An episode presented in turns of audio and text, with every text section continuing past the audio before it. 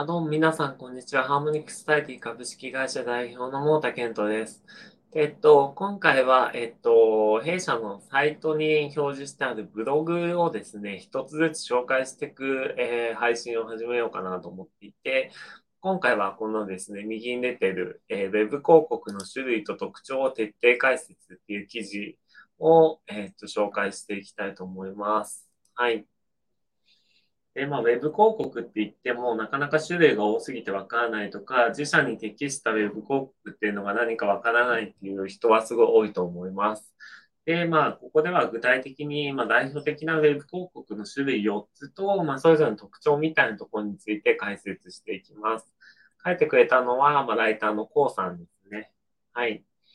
で、えー、と、まず最初にウェブ広告を利用するメリットなんですけども、まあ、ここにも書かれてるんですけど、まあ、全部で4つあって、ターゲンティングが細かく行える、改善がしやすい、短時間で効果を感じやすい小学から始められるっていう4つがあります。これそれぞれ詳しく見ていきましょう。ターゲティングが細かく行えるということなんですけども、まあこれは、まああの、例えば Facebook 広告とか、Instagram 広告みたいな SNS 広告とかもそうですし、まあ Google の検索画面に出てくるリスティング広告もそうですけど、ユーザーの年齢とか性別、利用端末など、まあいろいろな手段を用いてターゲティングっていうのはできるんですね。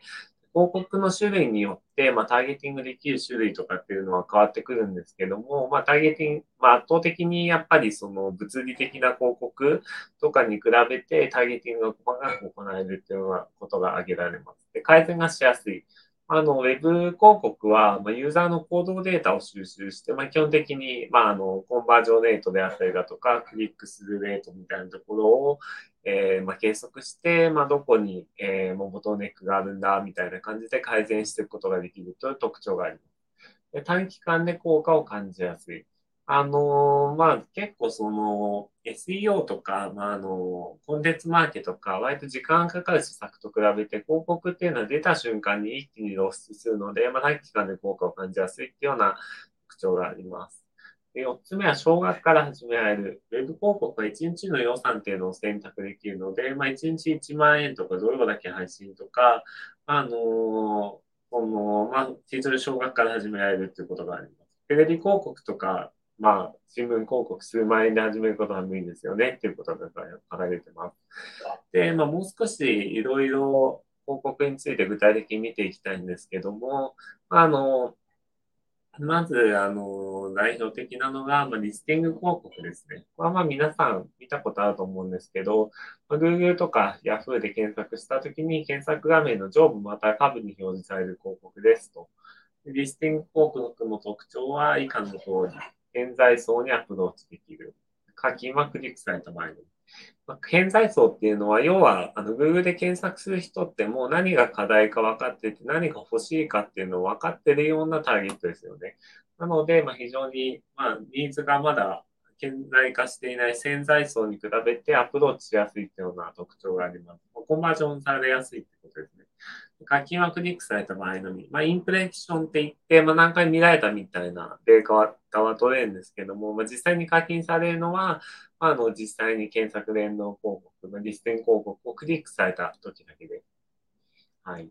で、次にディスプレイ広告というのは、まあ、Google や Yahoo などのウェブサイト内の画像や動画、まあ、これ、皆さんブログとか見てるときにすごいよく目にすると思うんですけど、まあ、こういうなんか、こう、記事の中に画像みたいなのが入ってて、で、画像とか動画ですね。みたいなのが入ってて、で、視覚的に訴求できるリターゲティングを行えるっていうような特徴があります。リターゲティングっていうのは一度ウェブサイトを訪れるユーザーに限定して広告を表示される広告手法の一つです。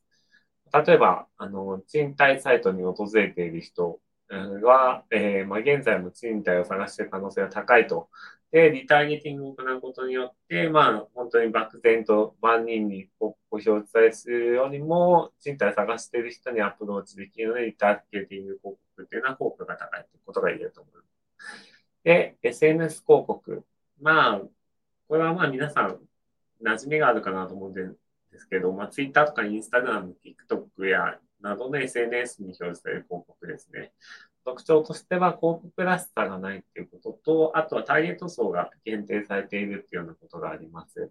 あの、まあ、例えば YouTube とか結構広告らしさあるんですけど、まあ、あの、Instagram とか特に TikTok とかかなり広告らしさがなくて普通の動画っぽく見えるんですね。だこう嫌悪感が抱かれにくいっていうのと、まあ、ただ、あの、ターゲットが限定されているので、やっぱ TikTok ユーザー20代、30代ですよね、とか、やっぱ高齢者とかターゲットにするんだったら SNS とかちょっと向いてないかなって気がします。アフィリエイト広告っていうのは、まあ、あれですね、まあ、成果報酬みたいなやつで、仮想通貨取引所に登録したら、あの、紹介した人がいくらいくらもらえるみたいな。で、まあ、費用対効果が計算しやすいとか、手間がかからないっていうような、あの、特徴があります。まあ、これは結構、まあ、成果報酬型なので、コンバージョンしないと費用かからないということなので、まあ、費用対効果高いのかなっていうふうに言えると思います。